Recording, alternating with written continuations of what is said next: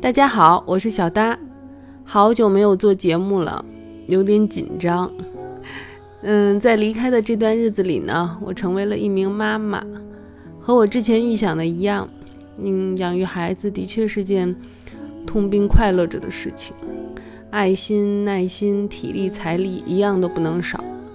真心的希望所有女生能抱着一种，嗯，踏上一条不归路的心情去思考这件事情。在做好准备之后再迈出这一步，至少要做一名不祸害孩子的妈妈。如果你现在正在为此事犹豫，但又不得不面对来自家人或者社会的强大压力，我想推荐给你一本书，名字叫《无后为大》，作者叫关军。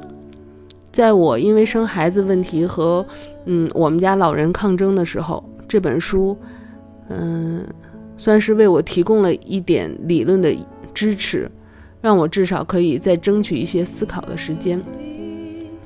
说到养育孩子，那《心理开花》这个节目对我来说也像是我的孩子，是我和晴妮共同的孩子。那在我不在的这段时间呢，晴妮一个人照顾着他，并且把他照顾得特别好，我很感谢他。不过呢，很不幸地告诉大家，毕竟单亲妈妈太过辛苦，晴妮同学终于病倒了。所以呢，这周没有节目放送给大家，真是很抱歉，请大家谅解。那我们两个呢，都还会继续努力，希望一直和大家这样交流下去。爱你们哦！